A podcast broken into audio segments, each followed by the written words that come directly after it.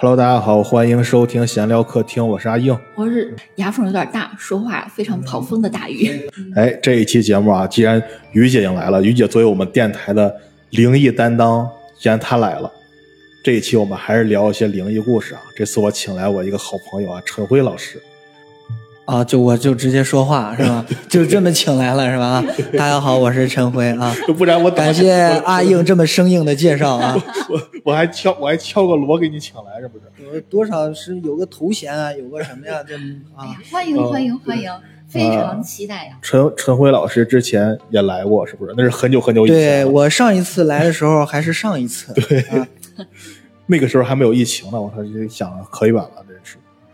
为什么这回请陈辉老师来啊？嗯，为什么就是前前不久，你这个捧哏能不能控制一下？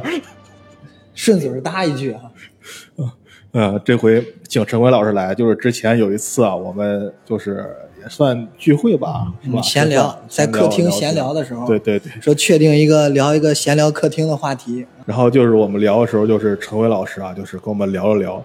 随手一一一来就是一个随手一来，我是写下来的，是吧？那叫随口一来，随口一来，是不是？随口一来就是一个故事啊，一个一个故事。那天晚上我们聊到了，他妈得十一点多吧，都是生编的，随口一编。对，所以这回请那个陈伟老师来聊，而且陈伟老师聊这个特别切合我们的主题啊，我们就是喜欢从身边挖一些那种文艺故事，不喜欢那种像他们好多人跟我们说啊，你们从网上找一下不就完了吗？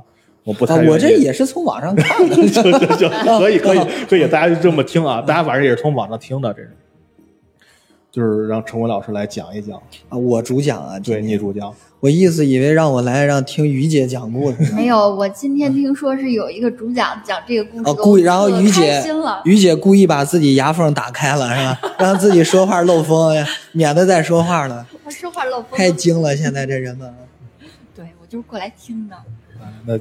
咱们就开始吧，开开始吧，就开始我的发挥。对，开对，请开始你的表演。咱们就说从什么开始？就是先从我昨天从网上看的第一个段子开始啊。没有，就是这个硬哥特别喜欢听上次说的那件事儿，是吧？对啊，哪件？你给大家讲一讲。我要是能记住，就不请你来了。我就开始，我有一个朋友了。哪件啊？你就先从你家那个什么开始呗。我家哪个呀？我家门口那个土疙瘩山是吧？啊，这个土疙瘩山这个传说呀，确实有很多啊。咱们就挑一挑这个比较经典的一些事儿说一说。就是据说啊，这个土疙瘩山现在可以讲在哪儿呢？在这个怀中路民心河，大概这个位置啊，具体就不说了。因为据说这个土疙瘩山以前其实是挺恢宏的。啊，非常大的是一个将军的墓，是一个北汉北汉时期一个将军的墓。所以既然是将军的墓呢，里边有很多的随葬品。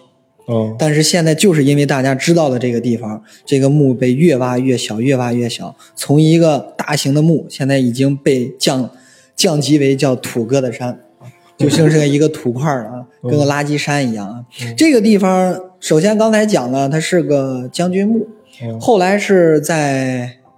大概是建国之前吧，因为建国以后就不让说这事儿啊。建国以前呢，据说里边是有狐仙儿的哦。啊，建国以后就没有狐仙儿了啊。对对对对。啊，建国以前那个时候是有狐仙儿的，传的有多神呢？就是那个时候建国以前呢，生活条件也非常的苦，不像现在。建国以后，在共产党的领导下，人民生活都很富裕。啊，那时候生活条件是不行的，很多人过不下去了，怎么办？就要去那儿去求，就求狐仙儿。说，比如说家里今天缺米少面，嗯，他就跪在这儿诚心祷告，嗯。啊，然后低头可能磕几个头，就低着头不要抬头，过个多长时间之后你再抬头，米和面连锅都出现在你面前。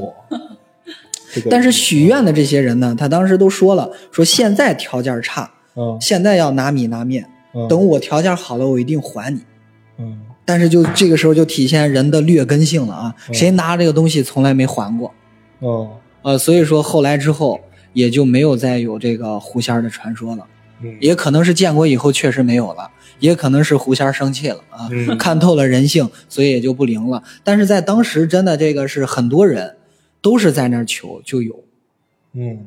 呃，很多老人啊，就包括现在有好多老人还说呢，还记得呢，啊，当时是建国以前的老人啊，嗯，都是说记得有这种事儿。他他们他们当时也参与过吗？他们参与过，肯定不承认啊，哦他们都说是听说的，啊，啊，但是确实说的很真实。哦，哎，你你说你们家门口那将军墓，我就想了类似的一个传说，就是，哎，那个赵县那边有个陀罗尼经床嘛，一个石石头的塔，嗯然后现在毁的也差不多了，上面原原来可漂亮了，听老人们说啊，以前那些什么雕刻呀，什么这个那个什么像像头啊，什么梵文啊，呃之前那个赵县那边不是有那个烧饼嘛，特别有名儿。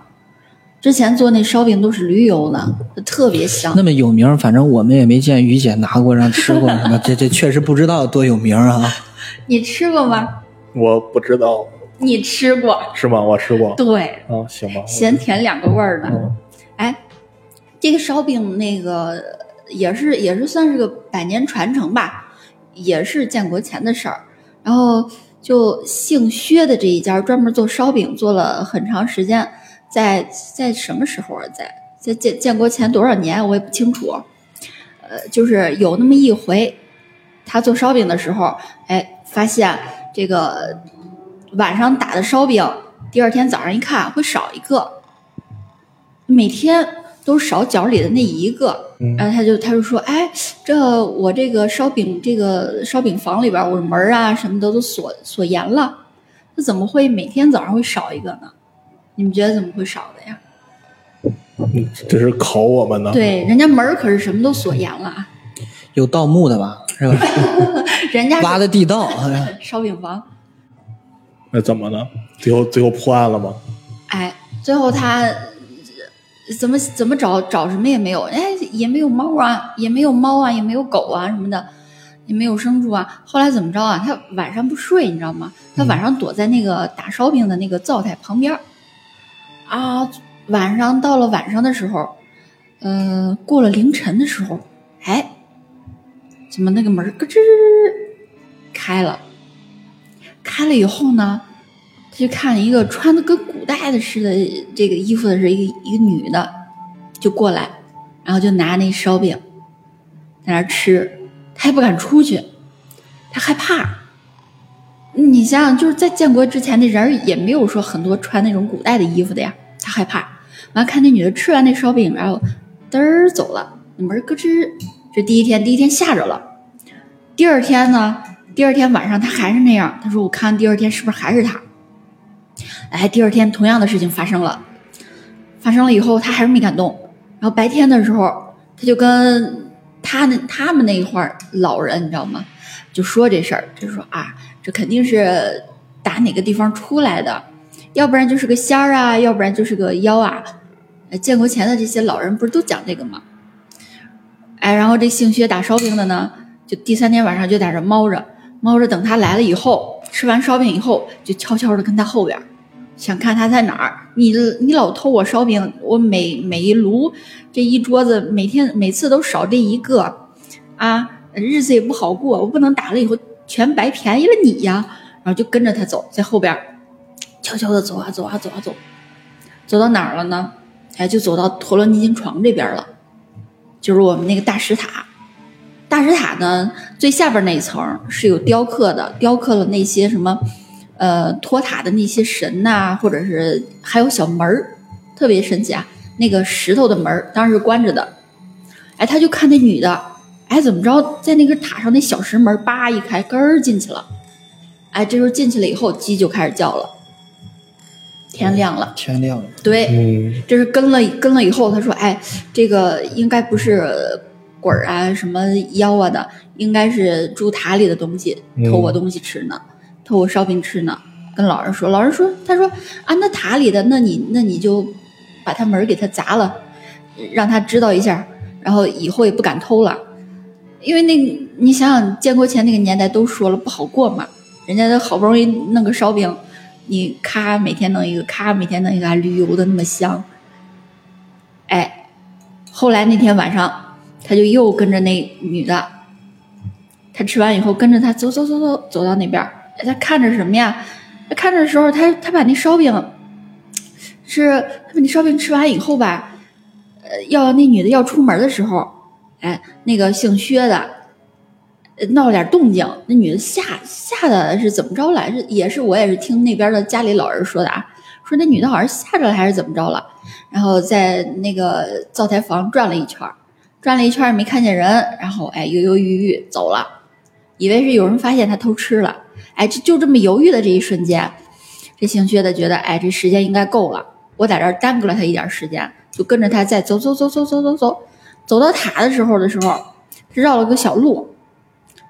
绕了个小路，等鸡叫的时候，这女的要开门要进去的时候，她拿着砖啪，把那门砸了一下，对，砸了一下，砸了一下，结果鸡一叫，那女的在那门那儿一停，鸡一叫，哎，那门没关上，嗯，然后那个那个陀螺尼经床呢，那个小门呢，立马就变成石头了，但是跟平常的那些雕的小门不一样。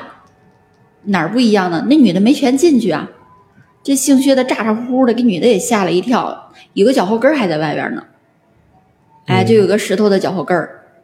然后姓薛的一想，哎，不行啊，你这吓了你一下，万一你还来呢，我得教训教训你，就拿着石头把那脚后跟儿叭打了。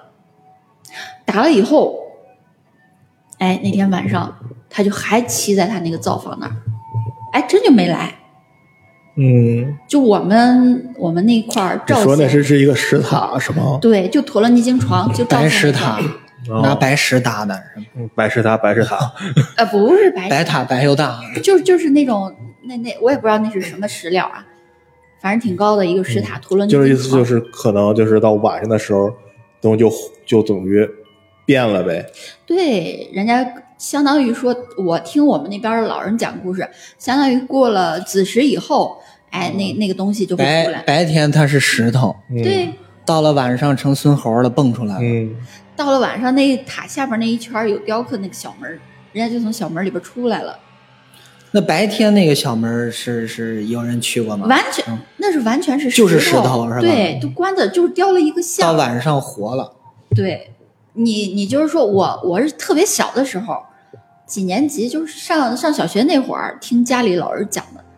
讲了以后，我是有这么一印象，哎，那会儿就跟同学一块儿叭叭叭跑到石塔西下边，绕了那么围着塔绕了那么一圈儿，找那个开着门的那个开着的那个石门嗯，你就平时雕的石头的石头门吧，转了一圈，所有的门都是关上的，都是那种，就是就是一一个大石头，我雕了一个门的形状，嗯，哎，真的是有一个门是那种开了半扇然后那个有个脚后跟儿。但是脚后跟是被砸了的，就一直就是那样。就砸完之后，这个这个就是这个女子就再也没出来过。啊，对，人家烧饼也没少，再也没被偷过烧饼了。对，也就是因为这个烧饼，这个女子就算彻底石化了，嗯，就活不过来了。也可能一个烧饼引发的血案，你看看，那可那可是好多个烧饼了。现在这个卖烧饼这家还还在呢，是吗？还在呢，人家还传承的，一直还干着呢。嗯。那是能砸石头的，现在谁不好惹？现在是吧？这个姓薛的卖烧饼的是围着石塔围了一圈儿，一圈全是卖烧饼的啊！对，因为那个石塔啊，因为知道了这没人偷，我觉得我觉得也是啊。对，那个那个石塔正好是那个两个两个路的交叉口的正中间，啊，那边一个环岛，它在环岛上，然后那个环岛周围那一圈就全是卖烧饼的。嗯，硬哥以后小心了，你吃烧饼好好吃，你别偷人家的，是。偷人家的真砸你，主要是。对，都说是正宗薛家烧饼，他吃过烧饼，他 吃过烧饼，就是没被砸过，对，再砸一下就完美了，这就是一整套。那是那是那是花钱买的。对，这现这说的都是这些这个奇闻异事儿，对，没有说这个老年还吓人害人，这倒没有。老年间的传说，嗯，你说吓人害人的。我听说过，但是我听说你那边故事更多。我今天真的是过来想交交替一下是吧？交接棒是吧？啊，对，那就真是还说这个土疙瘩山，刚才说的都是这个狐仙儿在帮人。嗯这个之后呢，确实还听说过一件事，但这个确实是建国之后了啊。然后就是不知道能不能播了啊。呃，是有一个老人，嗯这是真实家人给我讲的啊，嗯嗯家人给我讲的，就是有一个他们亲亲眼见过的有一个老人，是当时也是年轻的正值壮年，然后晚上喝酒，嗯。喝完酒了，当时那边是有一个说法，就是你喝完酒啊，或者你湿气低的时候，别往土疙瘩山那儿过，哦。因为说现在那些狐仙儿啊，没有那么多人来供养啊，因为以前至少还有烧香的，还有干什么哦。送送点贡品，后来人们都不信了嘛，因为。是。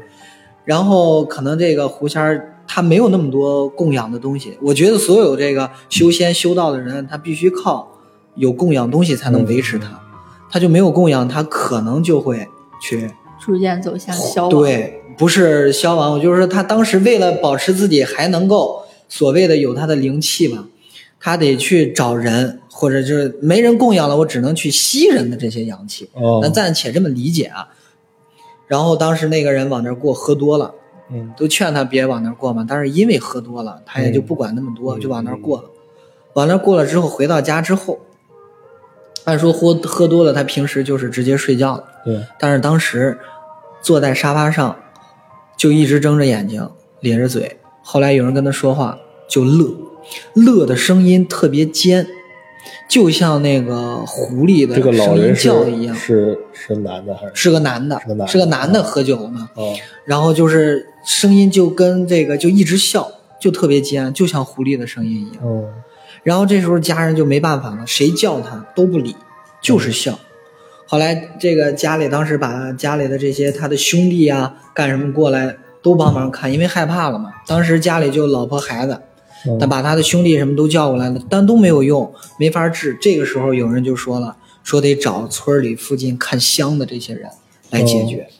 后来当时就找人了，找人了，人家就说是被狐仙儿附身了，就是附身了。然后当时是怎么着啊？具体做法怎么做的咱不知道啊，大概可能烧了香、念个咒、烧个符等等之类吧。哎，这边做完了这些法事，那边躺床上就睡了。睡醒之后再问他发生什么，什么都不知道，哦什么都不知道。就是这个也没法解释。嗯，科学的解释呢，就是可能就是喝多了呀，哦呃不清楚了就是劲儿没放啊，对，就是酒劲儿嘛嗯，喝多了醉了，你大脑不受控制了。发癔症呢？啊，对，可能就叫叫撒癔症嘛，嗯就成这样了。呃，两说吧，反正就两说。但是有个巧合的事儿，就是那边做完，确实是做完法事，这边倒头就躺床上睡没事儿了。嗯啊，也有可能正好酒酒劲儿过去了，嗯这都是有可能的巧合。咱这个不传播迷信，反嗯正是啊。你听完这个故事有什么感觉？有什么想法？嗯怎么说呢？感觉怎么说呢？还是感觉我以后不能喝醉，喝醉的时候绕着那块儿抖了走了点儿，是不是？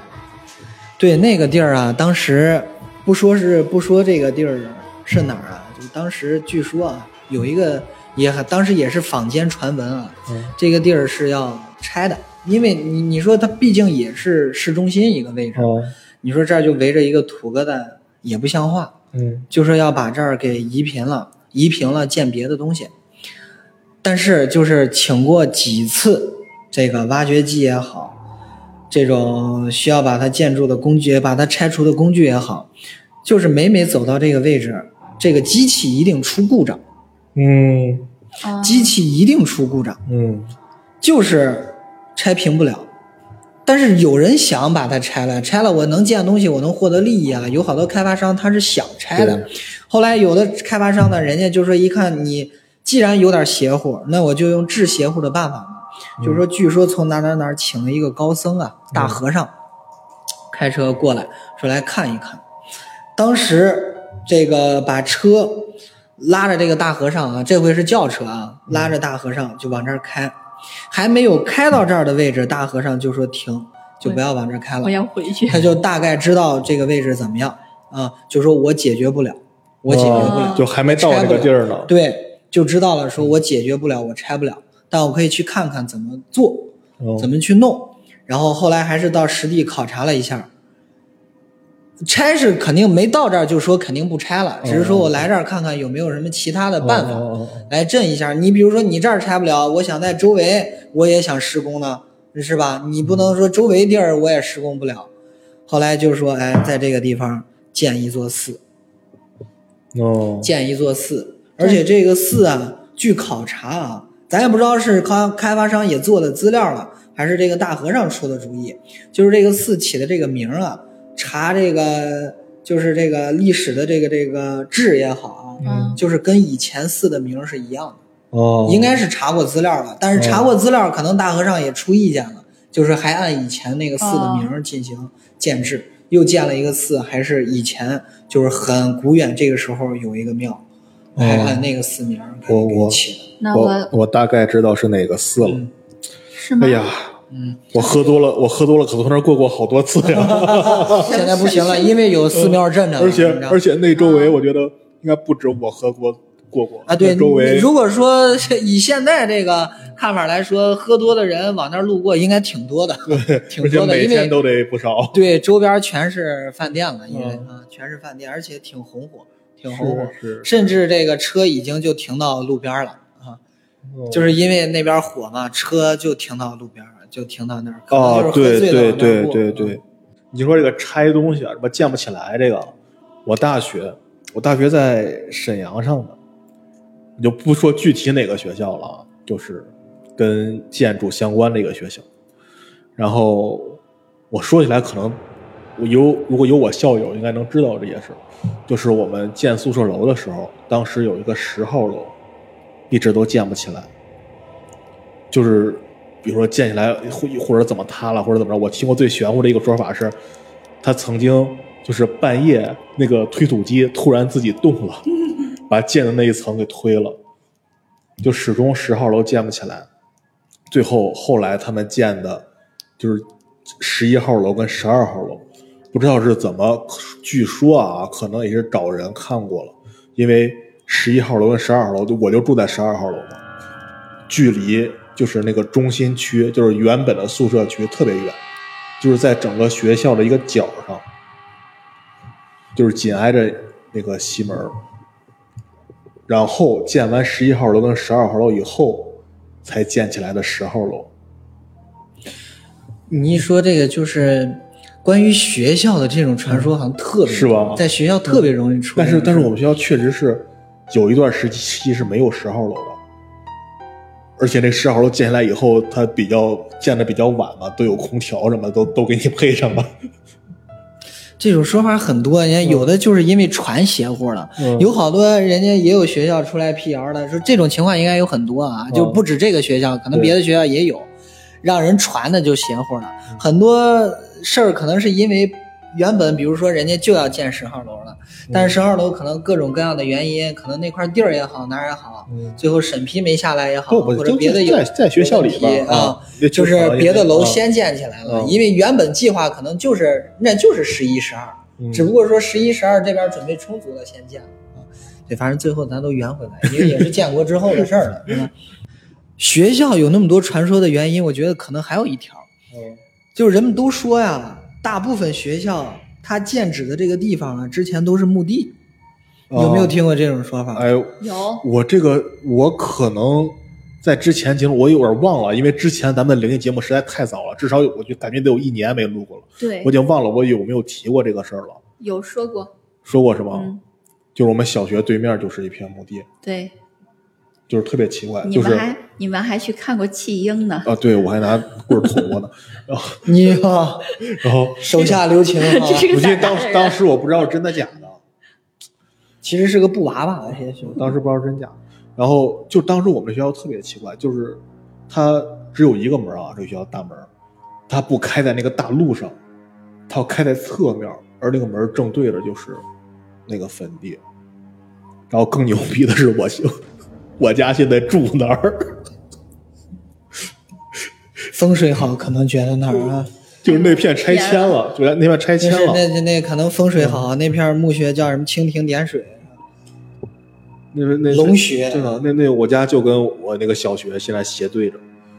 我我是有这个说法，感觉好多墓地那块儿就坟地那块儿可能就是比较荒芜，地方也大，嗯再一个没人占，所以就占学校，就就给学学校也大啊。我觉得说起学校闹这种事儿啊，在石家庄的人，就是大概这个年纪的啊，我觉得八零九零应该都听过。嗯就是我们上学那会儿啊，五年级还有初二都要去一个地儿叫实践基地。你去过吗？我不是，石家我不是石家庄人，不知道啊，我不知道。都要去一个地儿叫实践基地。那个实践基地啊，只要你但凡去，你比如说你五年级你要去了啊，哦哦，这个也就是六年级的同学学生，他们当时从五年级过来了嘛，一定会给你讲一件事，这是都是一代一代这么传下来的，就好像这是一个接力棒哈。嗯六年级你必须要告诉五年级去了，五年级好了，等你去完了升到六六年级啊嗯，你要要告诉下一届的五年级级啊。说是什么事儿呢？就实践基地这个地儿，其实就是学生们坐坐那儿去那儿要做一个去那儿住一周，呃，各种综合素质的这个实验课呀、什么课都在那儿上。有一栋楼，你只要到那儿就会看见有一栋楼是封着的，它很大，嗯它是封着的。传说说有很多种传说啊，有传说说那儿之前是宿舍，但是传说最多的说那儿是图书馆。哦说有人当时是图书馆，有人在那儿看书的时候，因为那个是老楼啊，年久失修，有一个人就站在那儿，在那认认真真的看书，他头顶呢有一个电扇，我我好我好像我好像大概预感到了什么。然后说这个电扇就掉下来，嗯然后就正好把他脑袋给削掉了。嗯削掉了之后，他还在那儿站着看。这时候路过的其他人一下吓懵了，嗯一个没有脑袋的一个身体在那儿看书，就吓懵了，疯狂的跑出去。之后所有人呱都往外跑，然后这栋楼就被封了。那那个实践基地现在还有吗？现在的现在的孩子们还现在没听说过，主要是现在学校也不让搞这个活动现在在学校主要是学校不让搞这个活动了，可能实践基地还在，啊但是因为学校不让搞活动，就是不能再组织学生外出一周干什么。哦，当时我们的的确确上了五年级，因为都听过这个传说才去的。然后到那儿之后，确实看到那栋楼是在封着，就一直也没开。所以真假就不知道了。但还有一件事儿，让当时那个年纪的孩子就认为它一定是真的，嗯因为等等我们进去那个宿舍睡觉的时候啊，嗯所有的电扇外边都罩着一层网。哦，就是它本来是电扇嘛，它电扇外边罩着一个铁网，弄得特结实，就就防止让你这个电扇掉下来。呀，这怎么越说越像了？我感觉嗯，真假不知道啊，也许就是因为电扇掉下来过，但是不一定伤到过人。哦但是那栋楼封着，有的人可能就有第一个编故事的人哦就编出去了。但是那个时候那个年纪的孩子们爱听这个，对也爱传这个，嗯就一届一届往下传。就每个学校都知道啊，每个学校都知道，你去那儿了，一定就说咱们要去找那栋楼，就要去看。这玩意儿能传下来挺厉害啊！第一个第一个能讲出这故事的人也挺厉害啊。从八零八零后的这个孩子就开始传，一直到九零后都一直传着这个。这个编故事的人厉害是吧？嗯如果是编的啊，是可能人们喜欢听这样的，还是需要这样的故事。你要说一个真的，没准没人愿意听了。对，你要没有这么戏剧化是吧啊？不是掉下来，不是正好消掉。这是什么声音啊？我还以为吓一跳！刚才啊，传来 我们这个屋子里窗外传来 “一声的声音，后来我们仔细一听是摩托车。那个那个，你说真的，我突然想起来，你说那个被狐仙上身的，之前那个呃，那个谁芬芬，人家不是去见过这个被上身的吗？他啊找那个看香的人，说人家是从哪个哪个单位退下来的，然后免费义务帮你们看香，你们自己买着香去找人家，人家帮你看，免费的。就是你买了香，嗯你烧香，具体怎么操作我不知道，就是说你你愿意在哪儿买香都行，只要你买着香拿着香去看人家，去找人家让人家帮你看香，人家叫叫什么看香道是吧？嗯还是怎么什么？我不太清楚。然后，诶，我们有认识的一个朋友，然后去看的时候，正好碰见了一个这种灵异的比较灵异的事情，就是几个四五个还是三四个健壮的大男子搀着一个疯癫了的女的，然后让人家那个看香道的人说：“快来看看他，他中邪了。”就是所谓的上身那种。对对对，就你你刚刚说那个狐狸上身的时候，我我一下就想起来了。然后本来我们这个朋友去看香道的人就在门口，当时俩人吓得不行，就在那等了老半天嘛。嗯，他们也没进屋，也没也不知道那个看香道的人是怎么操作的，而不是说出来以后那女的就跟虚脱了一样，让人家又给弄走了吗？来的时候说那三四个男的都都想摁不住那女的。然后他们去去看香道那天，他们说，呃，那事儿完了以后打听了打听是怎么回事儿啊？说那女的开了一个理理发店儿，呃，正好是在那个国道上，那个国道上呢特别爱过那个大车，嗯然后说前不久那边才出了一个交通事故，嗯前不久，然后说出了事故，呃撞死了一个他们当地的年轻的男士男士，青壮年。然后那女的呢，头发就是说比较黄啊，还是身子比较弱的那种，也就跟你说的一样，气运弱。哎，不知道她是那天是打那儿过了还是怎么着了，就不对劲了。说的是什么呀？呃，说那女的中邪以后表现的说我是谁谁谁，说的是那个男的的名字，说话的声音也变了，然后力气也不一样了。还说一直要一直要做什么什么事儿，是那个已经已经车祸死了这个男的想做的事儿。他不会是跟那三四个男的喝酒喝多了吧？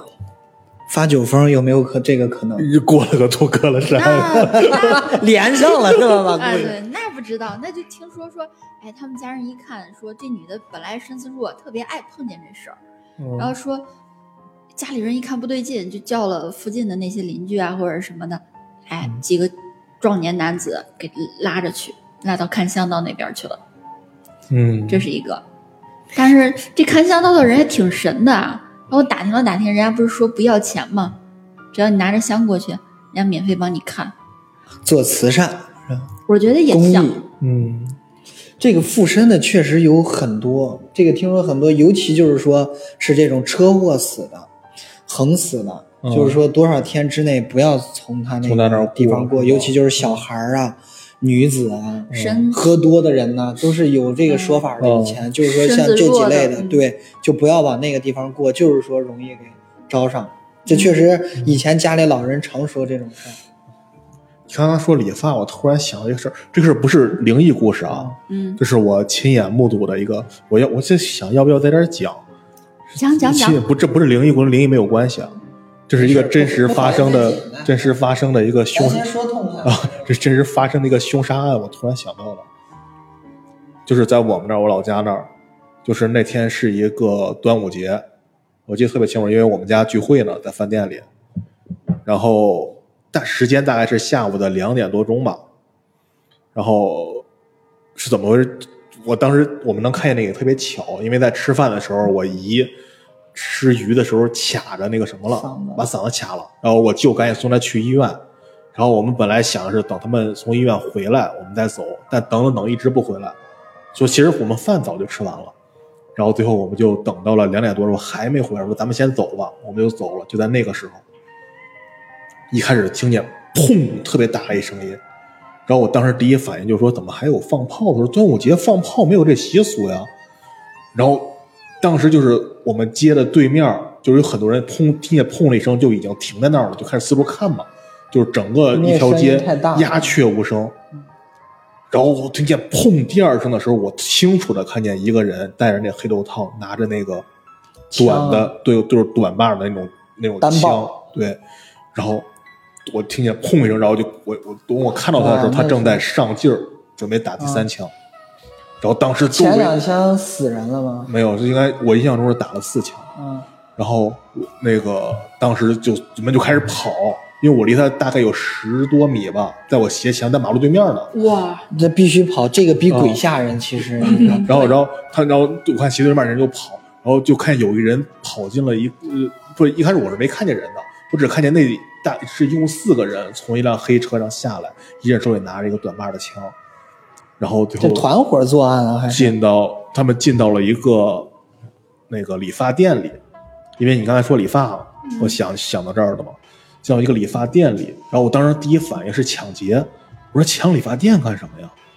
有仇，然后后来打完四枪，他们开车就走了，然后我就那什么嘛，我就然后我们就离近了去看嘛，嗯，然后就是就是打死了，对，其实就是他们在打一个人，爆头了主，要包括后来那个什么，包括后来有那个视频，就是那监控仇杀，就是他们四个人其实想打的一个人，那个人跑慌不择路嘛，就跑到了理发店里，哦，然后他就是当时人已经就是那种感觉人到那种情况就没有思就没法思考了，嗯。他跑到了就是当时理发店的那个老板娘在喝茶，嗯，他就躲人老板娘身后，对他，他不是他坐在沙发上，前面是那个茶具那个茶几儿，他往那个老板娘那个就沙发和茶具的中间往里塞，他想塞，对他想不，他那个时候人们只能下意识，他们嗯。已经没有思考能力了，他下意识看到什么就往就往哪儿钻，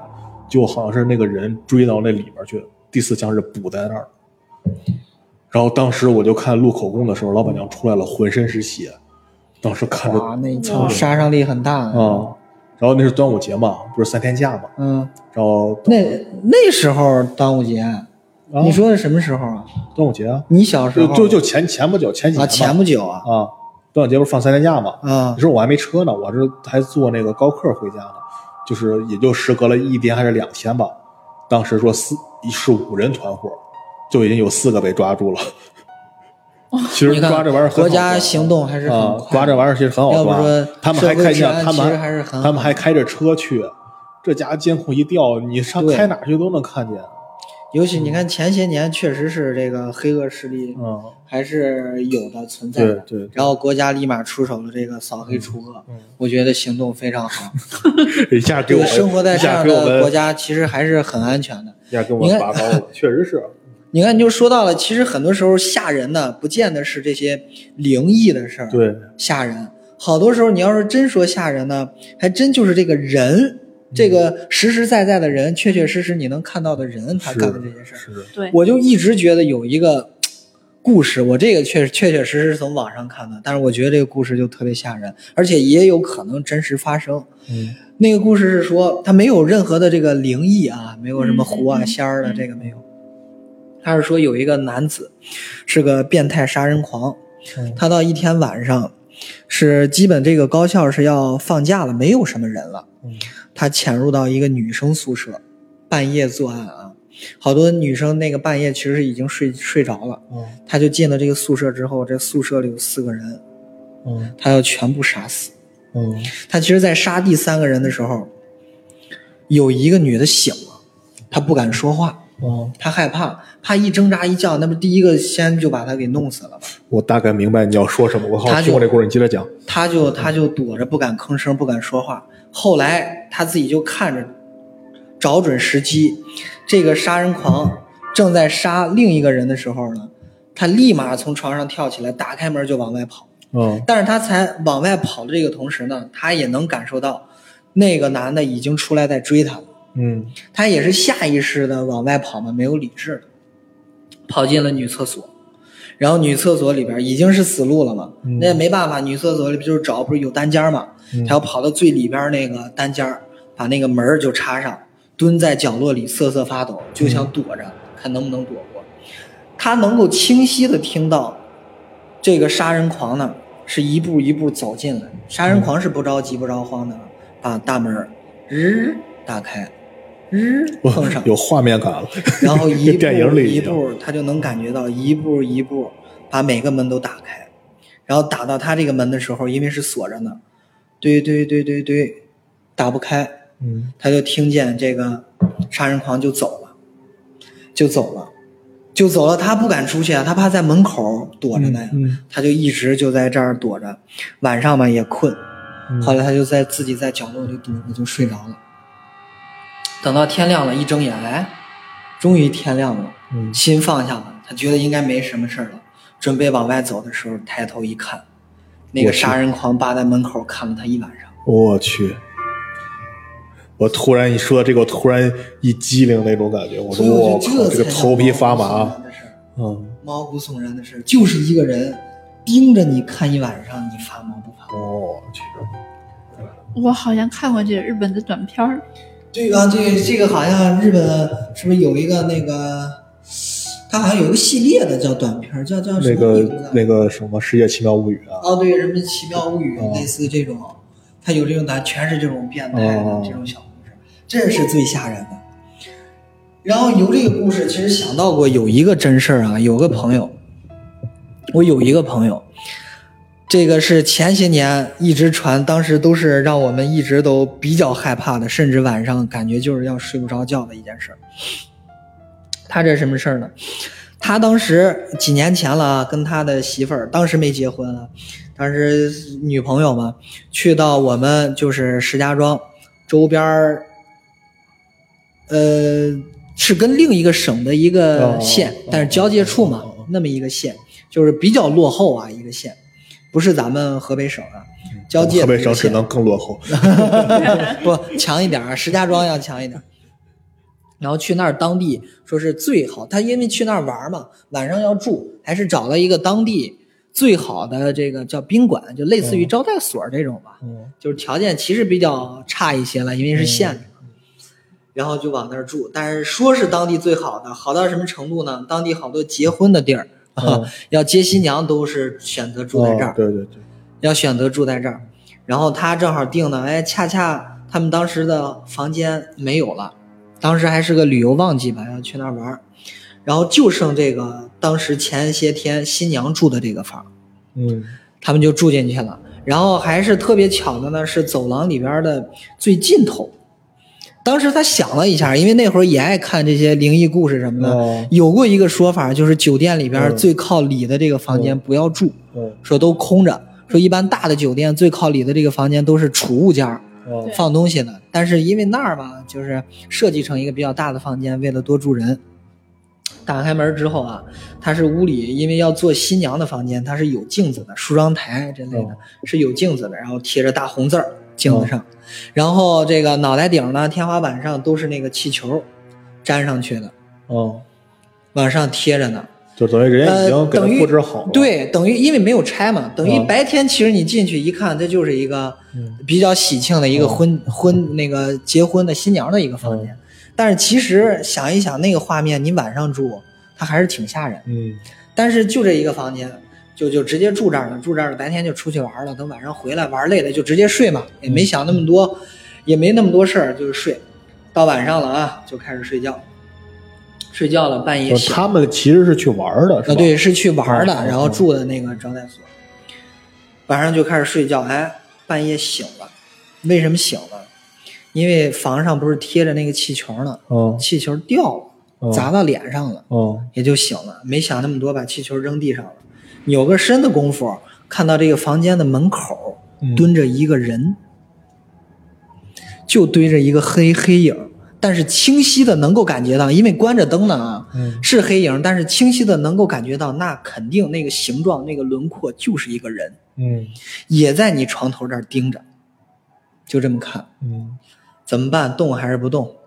晚上也吓人，也害怕，嗯，装睡吧，装没看见，装是幻觉，装是半半梦半醒之间的这个迷糊，就装是自己做梦吧，就想继续躺着接着睡。他想睡，我这个哥们儿想继续睡呢。这个时候，他媳妇儿开始通他，嗯，通他就问他，说：“哎，老公，门口是不是有个人啊？”我这这个，他因为他已经想装睡了，又听见这，他嘘，就当没有睡觉，就这么生挺了一宿，生挺了一宿，最后反正是睡着了，睡醒了，天亮了也没看见任何事儿。咱现在就是说在想，到底是真的是因为房这个酒店房间最尽头的这个地方就是容易出事儿，嗯，再加上还就是婚房啊，红字儿大红字儿这么贴着，招来了东西，还是说真就有个人进贼了，还是说真的就是进贼了盯了你一宿，就跟我们刚才讲的那个故事一样，是进贼盯了你一宿。我觉得应该像是进贼了。你晚上睡觉谁会开灯啊？屋里肯定是关了灯的，黑漆漆的啊，对，黑漆漆、乌漆麻黑的，对吧？哎，一说啊，打外边来的嗯人住、住最好的房间，啊，有贼想着哎。当地的一些想着哎怎么怎么着，结果哎谁知道半夜哎醒了吓他躲哎不敢动了。但咱就是就是说这个贼呀、没有这么偷的，去酒店、嗯去招待所偷东西，但不排除有这种可能，因为当地可能这是最好的地方啊，嗯试一试。等这些旅游的人睡着了，我翻翻你旅行箱啊，可能有现金什么的，也也不排除啊，也有可能。你你说这个旅店就是最最尽头的那个房间这个事儿，我突然想起来一个特别有意思啊，就是就是今年今年上半年的时候，去哪儿我忘了，反正有一次出差，然后当时是我习惯是什么呀？你像我们这种出差都得晚上都得喝嘛，是吧？喝完以后，我习惯是那种酒局吃不饱，你知道吧？呃，喝的多了就容易吃不饱。对我习惯是，我再点个外卖，等酒局散。我们那个酒局散的也快，都有这个习惯啊。大家走完流程，嗯，走完流程，喝完酒，回家必煮一袋方便面。对，对然后然后我就是在酒店嘛，酒店我就是那什么，然后那个酒店有个什么问题？当时我去的时候我也懵了一下，因为他当时我印象中给我的那个房间号是三二零，但是他只写到三幺八。我是一直走走，我顺着走，绕了走到三幺八旁边，我看见那个你这个有点东西啊，你这有点然东西。后，但是我点点外的时候我没想我是三二零。过了一会儿，外卖小哥来给我打电话，没有我喂你好，320你是不是写错了？我来这个酒店我看没有三二零，我说你就走，你就沿着那一直走，走到头三幺三幺八旁边对，他跟我说你这个到头就是三幺八，我说对，你走走到头走到三幺八旁边就是三二零，啊，他没有标着号是吧？啊，我就感觉我在敲那个噔噔噔敲完门，把东西塞给我就跑了，就感觉这玩意儿他都吓着了话说是。我是给谁？我是给人送的东西吗？大半夜的。哎，你说这酒店呢，我突然想起来一个，呃，我有一个朋友，这个无中生有的一个故事，嗯呃，是在旅途上发生的事情。呃，怎么说呢？是有这么几个人儿是吧？跟我朋友一块儿要出差，坐的是一辆什么车呢？是一辆呃 SUV。然后为什么把车的细节说的这么细呢？因为这因为你想想 SUV 跟有关系的呃是吧对，有关系的因为 SUV 比普通的轿车要高一些，嗯对吧？底下能藏人，阿杜那是 破案了。SUV，你看，正好他那一车五个人满员，然后哎，从咱们庄里边上了高速，往一个沿海的城市出发去出差，走走秦，皇岛，走到某个 走到某个高速的时候，哎，不知道那边的高速可能是这个什么路口啊、交口比较多，交叉比较多，不知道走哪了。说怎么办呢？啊，咱们导航一下吧。当时有手机的那几个发现手机信号都不好，在后边拿的那个，有手机的那几个，当时那车里有的人是处于没有手机的状态比如说开车的那个，啊，手机就被是不能看手机，对对对不是说没有手机。能能能看手机的那几个，就发现哎，手机 GPS 都不行，那怎么办呢？哎，说那车上面吧，它有那个车车车身上有那个系统上面有那个 GPS、嗯是吧？就说用车上边这个 GPS 吧，手机它还不知道为什么哪一个都是信号定位定到其他的地儿了，就不在你看你你嗯你就高速上不身处在的这个位置，对你高速上不是过的时候有会有牌子嘛？你大概会知道自己在哪儿，但是发现那几个人定位都都定不到现在走这个路段，用车辆的 GPS，哎，好歹是位置是对了，但是呢，他给你指的路，走的那个路，就发现跟你走的好像不是太同步的那种感觉，你知道吗？当时车里气氛比较比较神奇，走走走，眼见着就走到沿海的一个比较大的一个城市，山东啊，山东沿海比较大。山东菏泽曹县 No, 牛逼六六六，我的宝贝儿，不是走到那边一个算是比较大城市的时候，走到那附近的时候，哎，就感觉这个导航越来越不对，说怎么办？你看前面就那个城市了，哎，要不然咱们先下高速吧，先下高速在那边休一晚上，反正也快天黑了，咱们赶不到下边那个比较比较比那个城市要大一点的那个地方了。他说好吧，就在那个城市吧。哎，当时呢，我的这个朋友吧，他那天晚上你知道吗？从导航开始不对劲的时候，他就他就开始头隐隐的痛，你知道吗？隐隐的痛，隐隐的感觉不对劲。一车五个人，就他自己一个人，感觉不对劲。哎，为什么他感觉不对劲呢？是因为我这个朋友吧，小的时候就爱碰见，就就看见过这个那个东西。那叫什么一一招的那种体质是吧？对对对对对。后来他长到长到几岁的时候啊，说是哎，有一收破烂的一老头老大爷走到他们家门口了。哎，收完破烂以后，跟他妈妈给收了。不是跟他妈妈聊天呢，嗯，还说你们家到时候有个姑娘，哎，你们这个姑娘吗？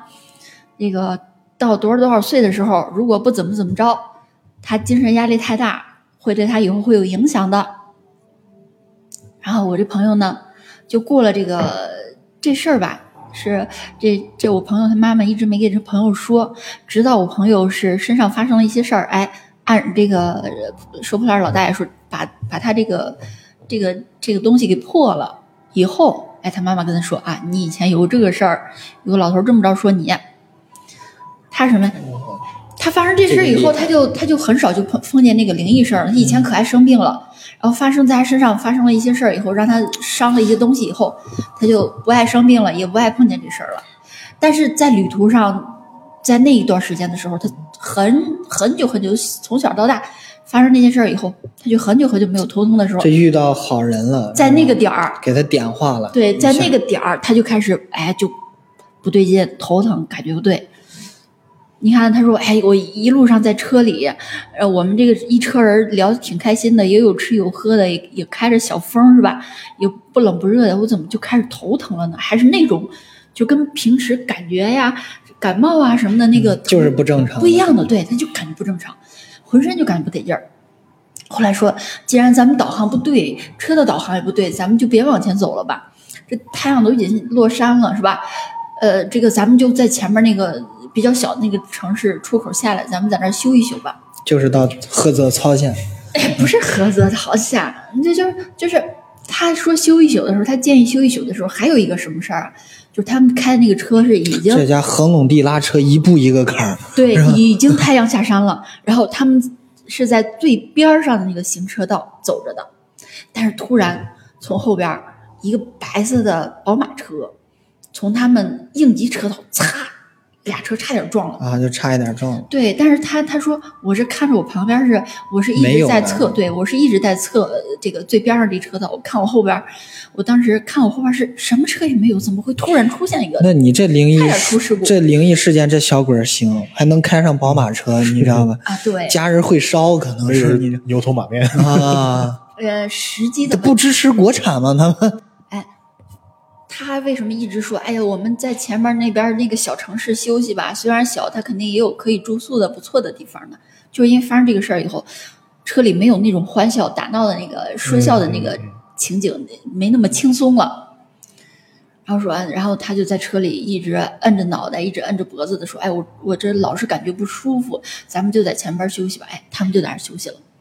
休息了以后，第二天早上。他们哎，还有一个小事儿啊，就是他们晚上睡觉的时候就说什么呀？说我们订订房间，我们不订最靠边的。对他们当时，他们几个人心里就是隐隐觉得这个事儿吧，还是要忌讳一下这个事膈应，你知道吗？你说我在路上，我几个人的手机，对我几个人的手机都订不到位，然后我那车辆定位也定不准。就开始膈应了，然后到酒店以后，专门跟人在前台说了以后，哎，我们要几个几个房间，这几个房间都不要最边上的，就这么着，这个平安无事的到了第二天早上，哎，吃完早餐，九点了，他们又开始往他们的目的地进发，上了高速，走走走走走，哎，这个是越走发现这高速越来越堵，越来越堵，路上呢全是那种，除了除了那个什么，他那个路上就。比别的高速上感觉要那个大车要多得多，他那个大车都是什么呀？都是拉的那种石料啊，那种比较重的东西，你知道吗？然后走走走，快到中午十二点的那个时候，中午十二点啊，那天太阳特别好，光线也特别好，但是快到中午十二点的时候，发现这车是越来越堵。然后我那个朋友呢，他当时因为太难受了，他就没开车，他就没开车。是另一个人开的车，他一直是什么呀？他一直是坐在这个，坐在这个，呃，SUV 这叫前后左右右边，右边儿挨车门的这个位置，后边后排右边挨车门的这个位置，他坐在这个位置。当时呢，他旁边还后座上还坐了两个人，然后本来在车上，他前边这这四个人聊得特别开心，但是我这朋友吧，他还是不舒服，哎，睡了一觉起来还是感觉不舒服。他是不是真生病了？没有，真没有，这事儿真没有。然后人家聊得开心的时候，他没办法，他不想听他们聊，他一听他们聊，他感觉对更难受，他感觉脑子脑子就嗡嗡的，然后他就往窗户外边看。看着看着，他听他们聊的也也有意思的时候呢，就顺头顺头，哎，扭过头往那边瞄一下，在他瞄那一眼的时候，看到了一张人脸。他看到的不是人脸，他的狗脸。他的旁边不是坐了两个人吗？后那个车后座不是可以坐两个人吗？嗯，他看到了什么呀？他看到了后座这两个人里边，其中有一个人就是后边一男的，还一女的啊。中间坐中间那女的坐坐在那个左边车门那边是男的，就是看那男的，他脑袋上脑袋上跟有个人在那趴着似的，然后他往那瞄的时候，趴在那个男的头上的那个人正好也回头瞄他，然后那脸缓缓的转过来冲他笑了一下，当时四目相对啊，当时他那个那个浑身啊汗毛全炸起来了，炸起来了，然后。就瞄了那么一眼，他噌脑袋就转向车门车玻璃了，他再也不敢往那边看了。但是就是瞄这么一眼，他都能，他都脑子里就立马有了这个趴在那男的头上的那个男的那个形象，他还知道那个趴在那个上边是个男的，那个人什么形象？他他当时形容是吧？是有。稍微有点鸡皮疙瘩起来了，稍微有点卷卷曲的头发，然后人不是太胖，是比较消瘦，然后长得是比较有那种棱角的那种感觉的外国人，浓眉大眼，中国人，就是那种浓眉，嗯，浓浓眉也不是太浓吧，就是大大眼睛，然后稍微卷曲的那种头发，呃，然后从他肩膀以下是那种虚虚的，肩膀以上是比较实实的。他当时就看阿飘，对他当时就看见了一个这么一个形象，在那个左边左后边那个啊，然后这个时候呢，车里边还是那么着闹闹闹，他也再也不敢往那边扭头了。然后这个时候呢，开车的这个人就感觉他比较浮躁了，开始，嗯，就是老是频繁的超车，超车，因为那个路开始堵了嘛，超超超，结果他超车超到哪儿？他看他的。左前方有位置，他就把车开到他的左前方那个空子里，要过去。他刚过到那个过去以后，是吧？车慢慢车流慢慢缓下来了，缓下来了是这一溜车，高速上一溜车都会缓嘛，因为他当时已经是比较堵了，已经比较比较堵车了，那车速是已经比较慢的情况下，已经算是二十二三十迈的那种那种情况，你想想。那种已经比较慢的情况下，他啪往左开到那个空位置里边，往前挪了那么一步。就在他挪了这一步的时候，顺着这个车流慢慢慢慢的往前走，然后哎，前面的车刹了，他也慢慢跟着刹了。后边的那辆车可是没刹呀，后边那辆车后边的后边的那辆车没刹，确切的说追尾了。确切的说是他后边的后边那辆车没刹，然后这个时候。哎，SUV 的好处就显现了，它前面是一辆什么呀？是一辆小轿车，物流车。物流车，对，是厢式厢式的物流车，很大的吧？应该是满载的。然后它后边呢是一辆大的拉货的车。哇！然后他后后边这辆拉货车的后边呢还是一辆拉货车。这个时候，哎，也不也说他们运气不好，也说他们运气好，运气好。不好呢，跟你说你就知道为什么了。这个时候，他后边那辆车，人家是慢慢刹住的，但是他后边的后边那辆车拉石料的那辆车没刹住，就怼上了，怼上了，而且距离特别近，那个是个下坡，怼上了那辆大车以后，那辆大车直接怼了他们的一个 SUV，然后他们的 SUV 直接怼到了前边的那一辆货运车。这个时候，他在车里边那个撞击感。特别强烈，他顺时就感觉自己脖子不是脖子，这个这个就是那种嘎嘎错位的这种感觉，你知道吗？你想想，就这种撞击，带着速度的撞击，他那辆车车胎叭叭爆了，然后他就感觉到了那个车的车底盘最后被被挤的什么样，嘎，车底盘都是那种感受到蹭到地了，对，已经窝着了，就是。车底车车底的车底盘都已经蹭到地了，你想想那车轮都已经蹭到哪儿了？嗯然后那辆车直接给他顶到那个大那个前边那辆物流车的、那物流车的下边了，然后他后边那辆那个那辆那个那叫大货车呢，人家打了个方向盘斜了一下，没怼得太狠，嗯，他们那辆车那他们这一车人算是没运气好，没死成。嗯，但是人那后边那司机打了一个打了一个斜，你知道吗？他们这车人全活了，但是有一个人受伤了，伤的特别厉害。哪个？就是脑袋上趴着的。对，就是脑袋上有阿飘的那个。哇，这鸡皮疙瘩我。当时你知道吗？那车车皮但他是受伤是吧？他不是没有那个见血了，而且你知道他是哪儿受伤了吗肩膀。？No，脑袋。哇，像这种怼上去的，他居然是车皮，那个 SUV 的那车皮皱了以后，把他那脑袋啪削削破了，那血哗哗的往下流。重伤，但是是吧？他没有没生命危险，没有生命危险，那脑袋上那血哗哗往下流。然后当时他旁边那女的啊，都都有点刚开始那一看那血往外冒，都开始有点惊魂失措了。对，然后当时哎，那车猛烈的撞击的时候，我这朋友呢，他不是坐在，你想想那男的是坐在左边受伤了，我这嗯朋友他坐在右边儿，但是他都在后排，然后我那朋友没事儿，我那朋友顶多就是撞击的时候，那车就是受到猛烈撞击的时候，不是会那种震颤嘛，比较强烈。他是震颤的时候，可能就感觉自己没有做好准备，一震颤哪儿哪儿哪儿和错位啊、不对劲儿啊那种的。但是他他一震颤的时候，他脑袋往下一一低头，然后这就是瞬间发生的事儿。包括那个那个左边那男的脑袋被削破的时候，就一瞬间的时候，他一低头一看见什么呀？他妈给他在那个寺里面请的嗯。请的那个平安符的手串儿，见血了，那男的的血，那男的头上的血，歘，隔着一个人儿洒到他那手串上了。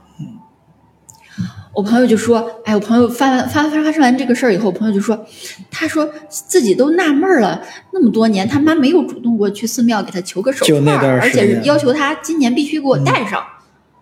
而且他那手串吧是小小的一一一圈儿，嗯嗯，那个那个那叫檀木什么的，但是中间吧有一个长条形状的，上面是刻的一些文字啊什么，他不认识，但是范文吧，可能。呃，他不认识，他不知道那是什么。他说让带就带呗，比较听话，就带着。当时就被撞车的那一瞬间，那头头上的那破的血洒到他头手腕上以后，他说：“哎呀，这次车祸我肯定没事儿。”当时心里突然就飘过了这么一句话，嗯，就觉得自己会平安，对，会没事儿。哎，完了以后，那车祸发生了以后吧，呃，好歹是后边他后边那辆车来了个急刹，然后又打了一把方向盘，他们这车人命保住了。但是出来的时候吧，后边那一排出不来，后边那两个门已经变形了，怎么踹都踹不开，玻璃也踹不动。但是，呃，尽管说他们这个 SUV 这个车车前边已经被咔，已经被怼进那个货车底下了，但是前面的门居然还能打开。然后他们那群人怎么着？他们那群人是前面那两个人把旁边的一个门，把右右边的那个门给踹开了。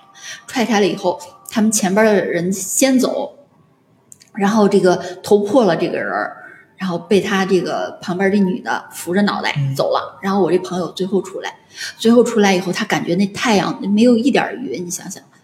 那是个夏天啊，没有一点云。中午十二点那会儿发生的那事儿，他就感觉那太阳照在他身上都不是热暖的，是那种咔发凉气的那种。完了以后，他想着出车祸之前，吓的，对他，他想的是出车祸之前发生的这些事，他越想自己越害怕，越想自己越害怕。他又没没跟这个这车上的这一行人说过，然后跟你说了是吗？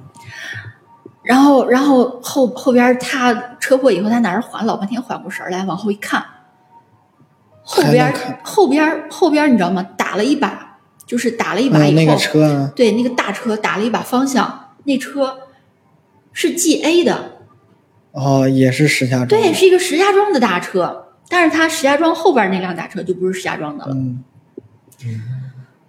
就不是那个 G G 字头的了。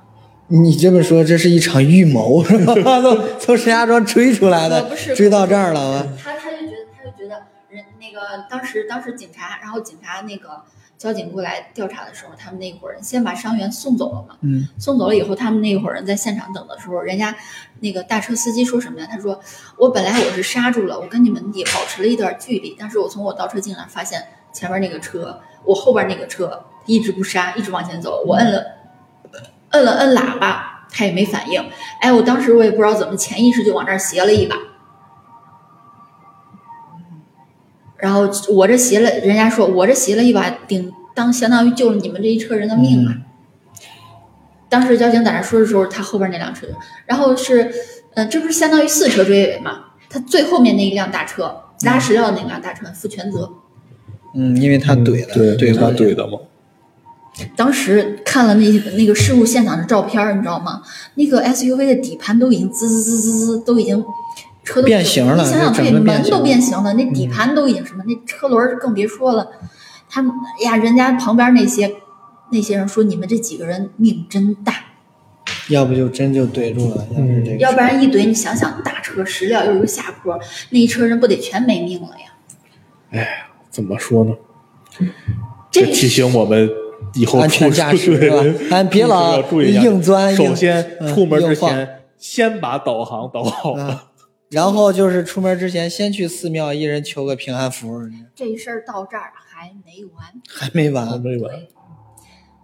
他们，你看啊，他们这是相当于什么呀？相当于，嗯、呃，他们出事故的时候，刚刚过了一个那个高速的上上下车的收费收费口。嗯然后这个时候出事故了以后，他们想着，哎，警察也已经调查完了，然后伤员也也已经送到就近的那个县里的那个医院了，那我们是不是离着交刚刚过了没多远那个下道口嘛？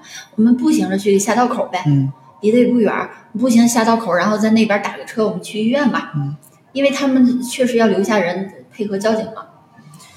然后哎，他们交警完了事儿完了，车也拖走了，然后他们。两个人步行着，嘣嘣嘣嘣嘣，嘣嘣嘣嘣嘣，逆呃，在这个急呃这个这叫应急车道，嗯，逆行往回走，找他们那个高速的下道口。就在这个时候，路上不是还是有点堵，车还是多吗？那个宝白色宝马又来了，他们觉得危险，他们说那算了，我们不走应急车道了，我们走应急车道就翻过来，翻过来以后，高速路旁边不是还有那种。也也可以走人那个地方吗，就是顺着应急车道旁边。嗯，那交警不是说发生了车祸以后，因为在应急车道，在那哦，就人站的那个地方。对对对，他们顺着那个走，但是走走走，他们感觉自己走了很远了，还没有见到那个。对，应该早就看见那个下道口了，居然还没看见。嗯，啊，他们他们就就比较哎。我就我们就刚刚不是才过吗？哎，俩人就说，哎，是啊，就刚刚才过呀，那怎么办？那那咱们别在这个呃人走的这地地方了，咱们再往下走走吧。他们就离那个高速路就稍微稍微远一点儿，嗯，就远了那么个一百一百米、五十米那个样子，往往外边走走走走。但是你想想，山东那个地方有山，它那个有高速那边是不平的，哦、是有那种小丘小山的。他们就顺着那个那边走走走走走，然后有的地方斜坡，他们就下了斜坡，哎，在那儿走。那边有高速的那个护高速的那个林子，嗯，就是那全种的那小小白杨树啊，那个什么的，那个林子，他们就在顺着那个林子往，还是往他们印象里边下道口的地方走。这个时候呢，走走走走走，突然发现他们前边飞了一只白色的蝴蝶。而且是那种特别梦幻的白色，而且是那种带了燕尾的、长尾的、个儿特别大的白色的蝴蝶。嗯，然后他们当时他说，当时我那朋友说：“哎，看那个领导，你看那蝴蝶，这蝴蝶怎么长这么好看，这么奇怪呀？”我忘说了啊，这领导，他们这领导一块出差，这领导上过战场，部队上退下来的，部队上转业过来的，上过战场。他这领导说：“别看那个，别指那个，别往这看了。”他当时没没没没想太多，没想太多，当时就觉得那个蝴蝶真好看，跟梦幻白一样的那种的，而且还他没见过那种，就是呃蝴蝶会长辫还带着，对对对对，没见过，没见过那种的，所以印象比较深刻啊。还让那领导说别别看他了，别指他了，别看那边了，急着往前走，比较严肃，他也没敢说啥，就就往前走，走走走走走，结果走了没一会儿，前面全是坟墓。他们鬼打墙了，不知道，不知道是不是鬼打墙，走错路了。没有，但是顺你想想到那边以后，那个高速公路可是就那一条了，也没有拐弯，也没有说是换路的，他们就顺着那个高速公路往回走，找他们那个，呃，那个下道口，那那个救护车都是往那个方向走的，他们愣是没看见。然后这个时候，哎呀，他们这个领导就说，不行，走到这儿以后，人家拦住咱们了。这个可能是上了年纪的这种部队上下来的，你像而且还参过战争的这个领导，他们都多多少少会有点讲究啊。说既然到这儿了以后，这个也遇上这个事儿了，咱那个呃说两句，对，得说两句。然后这个领导就抽出自己烟，点上了烟，然后哎没有跪啊，都是鞠躬拜了拜，念叨了念叨，还说什么呀？我怎么怎么着啦？这个那个的，把把人稍微念叨了念叨。干什么呀？压了点毛爷爷，嗯，红红的，叭往那一压，完了以后压完了以后，当时我那朋友你知道吗？都都都都脑脑袋上那头发感觉都是竖的，你知道吗？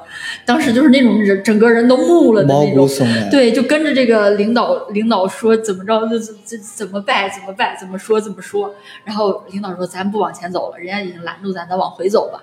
走了这么久了，不不该是。这个错过了，这个不该是前，不该是还没找着，对，应该就是走过了，对，应该就是走过了。然后，然后我这朋友吧，他比较跟，他说：“那不可能啊，咱这沿着路一路走过来，咱我就想知道高速上是怎么往回走。咱开车的时候应还是应急车道，他们不逆行吗？再往回走，走着的，他可是没开车啊，他们走，哦，他走着，一直说的就是走，对，然后。然后这个走不是走走二环，真走二环是吧？走路，嗯。然后他说：“哎，不可能啊，咱们走着过来的，开车的时候在高速上都能瞥见的，不可能咱们走着就看不见呀。”然后徐叔说：“没事那个领导说，对，领导说，哎，你不要说了，你就跟着我往回走吧。”嗯。哎，然后说咱们也不走下边了，咱们就走应急车道。俩人。又在那儿嘣嘣嘣上了斜坡，上了应急车道，开始往回返。当时他们拜的时候，那个墓碑上写的是刘氏什么什么什么，还看了一眼，对，还瞅了一眼，没敢没敢仔细看，没敢仔细记啊。刘氏什么什么什么，然后他们走了一会儿，走了没没个五分钟，后边有一辆车嘣嘣嘣嘣，在他们后边按喇叭，然后就在应急车道上开了。把那窗户拉下来了，哎，你们怎么了？有好人。有一个年轻的小伙就问你们怎么了，然后就说啊，我们出车祸，怎么怎么怎么了？他说那你们怎么办啊？他说我们那个受伤的朋友在你们这个那前面那个县的医院，怎么怎么着？他说啊，那正好我去后边那个，我去那个下一个县，我先把你们捎到这个县的医院吧。哎，人间自有真情在。对，人家就把他们哎让上了后车座了。当时聊的时候。然后聊聊聊聊了一路，还聊得挺开心的。到了医院的时候，说啊，那个领导说，哎，那个那个，嗯，小同志，你跟这个开车这小同志留个微信吧。嗯。以后他来咱们庄里的时候，咱们要招待人家呀。嗯。对，热情款待。对，只要他过来，哎，他吃住咱们全包。怎么怎么着？啊，好嘞，好，留了一下，留了一下微信。结果这个这个小年轻呢，就姓刘。哇！我又鸡皮疙瘩起来了，哇！这个小年轻的真的就姓刘，把他们送到县医院走了。然后当时，当时这俩俩人到了这个医院以后，到了病房一看，哎，那边脑袋缝上针了以后，这个留了微信的这个我这个朋友就说：“领导，你发现了吗？咱坐车这人姓刘。”咱俩拜的那墓碑也姓刘。领导当时也一下哑然了。嗯，你也是觉得这事儿太巧了。嗯，哎呀，怎么说？然后领导呢就说：“行了，咱这个受伤的啊还在医院还动不了，嗯那咱们这几个没受伤的这三个人，咱们买车票回去吧，咱们也别走了。人家拦住咱不让咱走了，咱就别去了，回去不出差了。”然后他们几个人就从那儿买上火车票往回返了。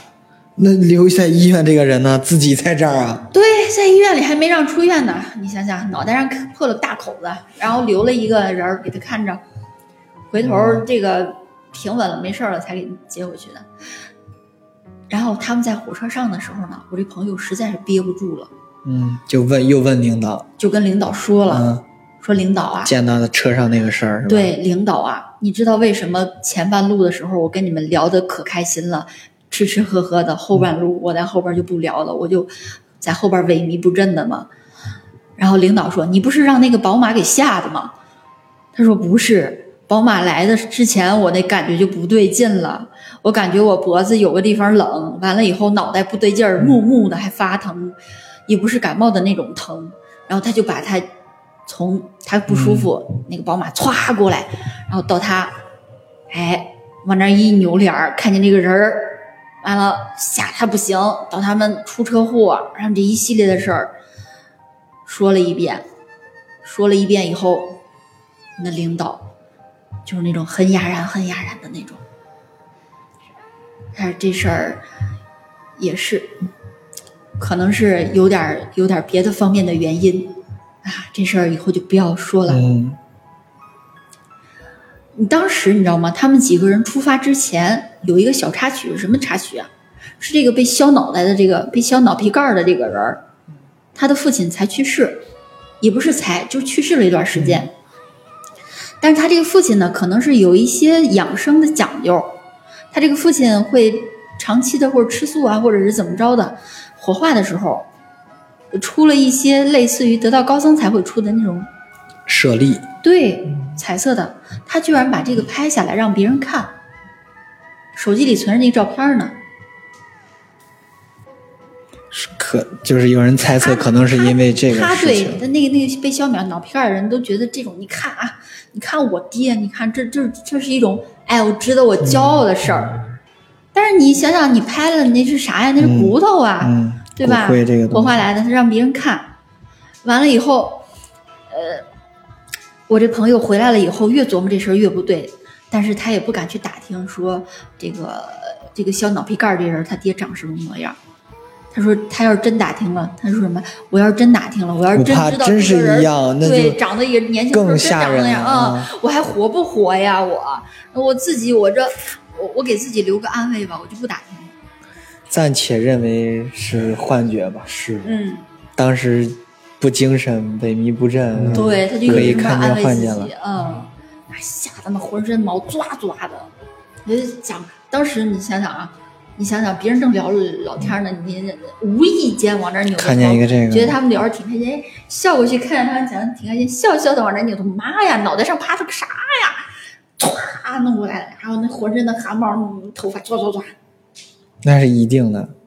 还有就是特别奇怪的，就是他们走那个杨树林的时候，就是说是夏天嘛，咱们最最常见的那个蝴蝶就是那种特别简单的翅膀，粉色那个粉黄色或者是白色的那种翅膀，那不是最常见的吗？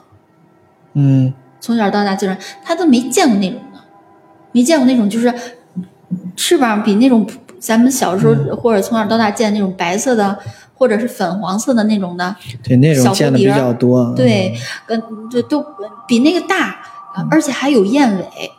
他他他那个当时当时他指着那个蝴蝶说的时候，他说他们那个领导比较严肃，说不要指，不要看，不要往那儿说了。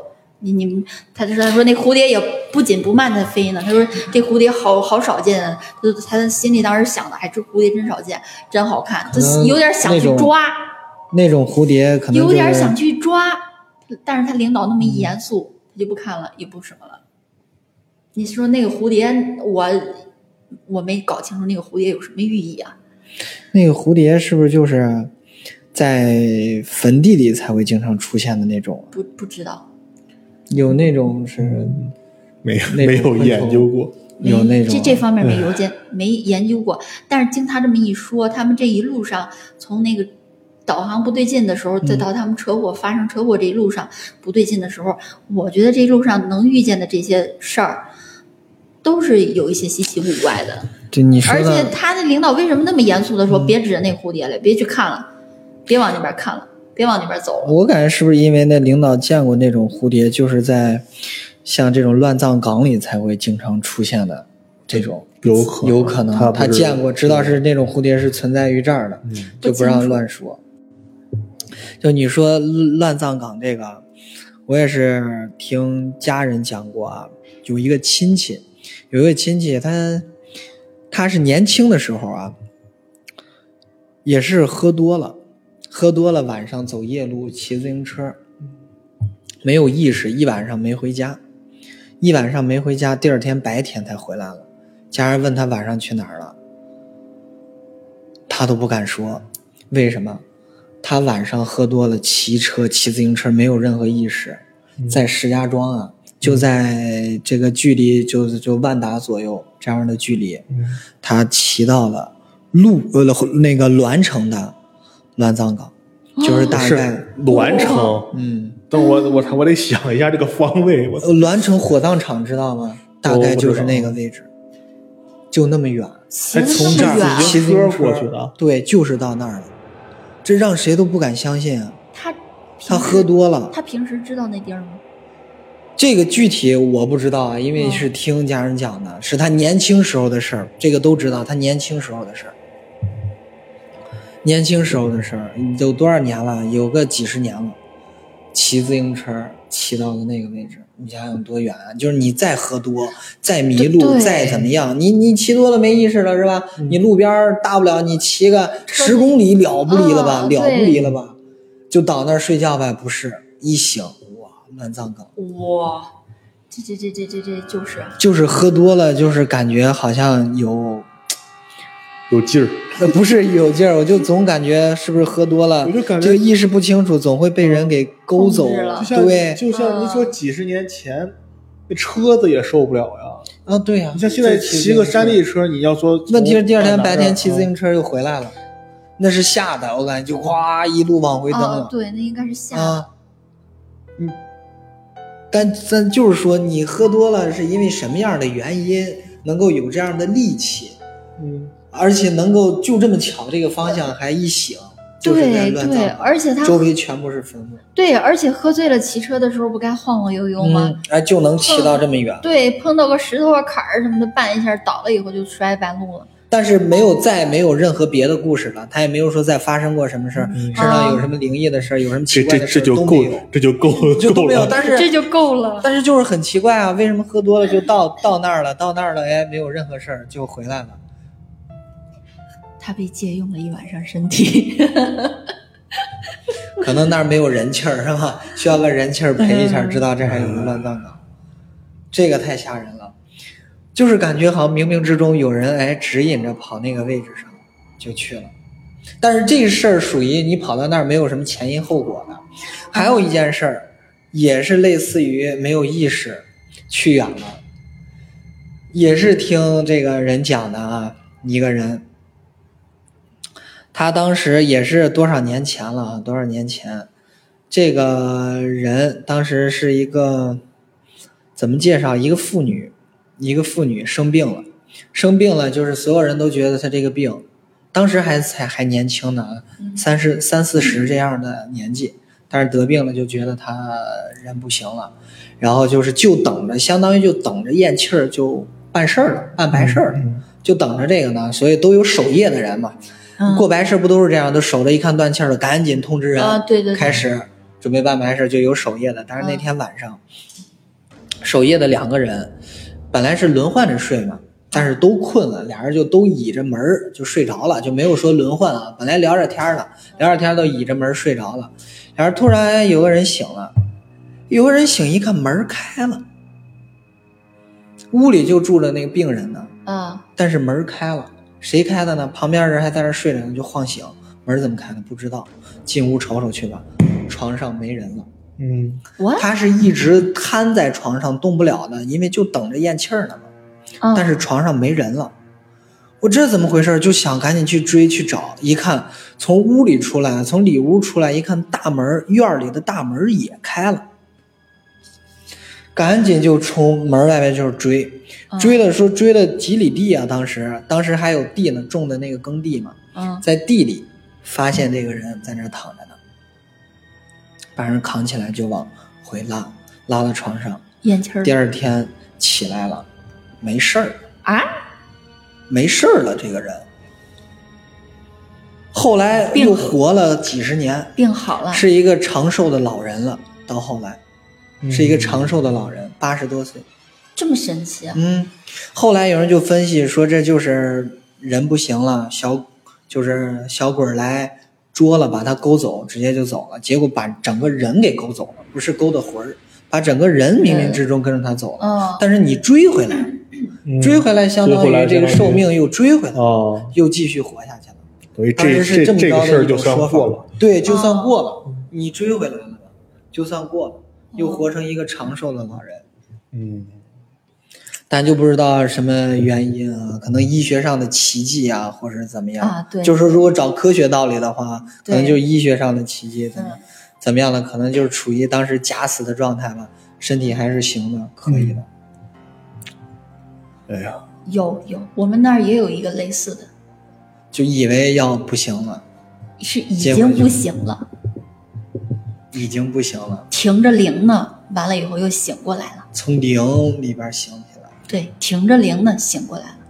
那是不是就是人家本来没就是没事儿，就是没事 睡了。一觉，已经人都已经凉了，等他等他再醒过来那会儿，又热了，整个人的那个整个人的那脸色都跟他嗯。生，就不是不是生前了，那都。人家都醒了，那就生就跟他躺着之前的那个脸色就不一样了，整个人都黑了，变黑了。我之我记得之前那哪一期啊，我跟你说过这事儿，是吗？我印象中好像也是提。人不行了，可能这个肤色什么的都会就变。那是我妈妈小的时候，他们那边发生的是真实的事情，他们那边的人都知道。感觉好像每个，也不是说每个吧，过不了多远，有的这个家乡啊或者哪儿，这个就会有一个这样的事。对家乡的传说，啊，嗯还是这种事儿存在的，还是就是，呃，城市少一些，还得找这个城边缘地区市城市也有，城市也有，只是说城市之间不相不像那个、传的那么邪乎是吧？呃不是传，他是不爱传。嗯 城市之间的这种生活氛围，他不会说人嗯，节奏快，对，不会老传这些闲话。对，坐在一起唠大嗑。嗯但是你想想，在那个嗯村儿里啊，嗯或者县里啊，那一些老人，哎，搬个小板凳坐那儿可就说什么呀？就聊这些了啊？对你想想，有一些传的就多，再添油加醋一些，嗯啊，对对，再传一所以。那边故乡的传说比较多。但是我想到，我有一个令我特别毛骨悚然的事情，真的，嗯你一说就夸炸毛的那种感觉，当时真的就失去理智炸毛的感觉，有那样一种经历，就是也是自己还在年轻的时候，十几岁的时候，就对这些事儿感兴趣，那会儿就天天看，也看也找，那会儿不是传说石家庄那个平安公园儿有一个那个那个碑，说当时是日本人杀人的时候全部埋在那儿，平安公园那儿，现在也有那个碑啊，平安公园。然后什么长安公园也有一个将军墓什么的，类似那会儿都愿意去这儿看，那会儿就对这个感兴趣，晚上出去。然后就是在这样的一个背景下，有一天晚上，我跟我一个哥们儿，我们俩人，那是。呃，当时在外边洗澡，洗完澡啊，就是普通的一个哦洗浴的地方啊，不，这个不用四解释。四块钱门票 就就只是普通洗浴啊，这个不用强调啊。出来了啊，出来了。当时晚上可能是十点半左右吧，嗯大概这个时候，我们就往外走。当时石家庄还没有这么繁华呢啊，嗯你像那个建华大街，现在那边还没有万达呢，嗯就还是村里的这种。然后有好多那个井，井，但是就没有井盖儿。咱也不知道那时候老有偷井盖儿的，还是就是坏了，反正也有坏的，也有偷的。就当时有很多那个井，它是没有井盖儿的。然后我们是边走啊，边走就看到当时可能这条街上刚出完殡，有撒的那个纸钱，就就撒那个纸钱剪成圆圆的纸钱。嗯我们当时也没太在意，因为晚上就洗完澡遛弯儿往家走，但是就看见纸钱了。看见纸钱的那个纸钱有一个特别奇怪的方向，就一直顺着那个井走。就是比如这个马路在这儿吧，你就看纸钱一个两个一个两个，一直就顺到了那个井底那儿，然后没有井盖儿。也是说闲来无聊吧，就说去井上那儿看看。嗯那是不是那就最后全撒那儿了？是怎么回事为什么就这么巧有这么一个路线？但是也当时我们也想了一下，说晚上看这个景不好，对有过这样的说法，嗯有看这个景不好。但是好好奇心的驱使吧，再加上当时是十几岁的年轻小伙子，就是说也俩人也互相比嘛，男生之间嘛，就是你胆儿小，你胆儿小，谁怂了，咱就一起看。嗯说是一起看，其实心里也害怕。啊就是看看井里到底有什么。然后我们就慢慢慢慢，谁也不敢先看，就说俩人一起看吧。然后我们两个人就慢慢悠悠的先走到井旁边，然后脑袋是慢慢的往底下扎，然后说一二三一起扎，扎下去看了一眼，哇，疯了一样，我们俩拔腿就往外跑，嗯真的就是毛骨悚然，炸了毛了。嗯啊就是怕的同时大喊一声“哇”，就咵就赶紧拼了命的往外跑，啊拼了命的往外逃。当当时应该是秋天，还不是特别冷的时候，什么事儿？然后往外跑，我就跑了一条街的距离，我俩同时停下，然后同时说看到了什么？嗯，看到了什么？我们看到了人头，我去，我黑咕隆咚，你能看见吗？有路灯，就是微弱的灯光，我们看到了人头，有头发。那那井多深呢？就是咱们就是城市这种井盖，说是下水道吧，嗯其实可能有的底下是阀门什么的，没有水，它其实嗯都是阀门什么的。报警了吗？我俩当时就是想要不要报警，啊第一反应要不要报警，后来想报还是不报，后来想了想，晚上先别报了，就算晚上报了警，警察来了，到时候一宿拉你去做口供嗯也费劲。我俩同时做了个决定，回家睡觉，第二天白天再来。嗯嗯然后再看着这个证据再报警，就回去睡觉了。第二天天亮了，同时又来到这儿，嗯，再往井里一看，哦，没。了。是墩布把儿放倒了。哎呦妈的！你他妈刚才吓死我去！我这打气喘我这玩意儿还有 反转，我操！嗯那布条你知道吧？它反过来特别像头发。不是，但是很邪乎的，你这个也是很反转给邪乎的。我整的呃，猝不及防。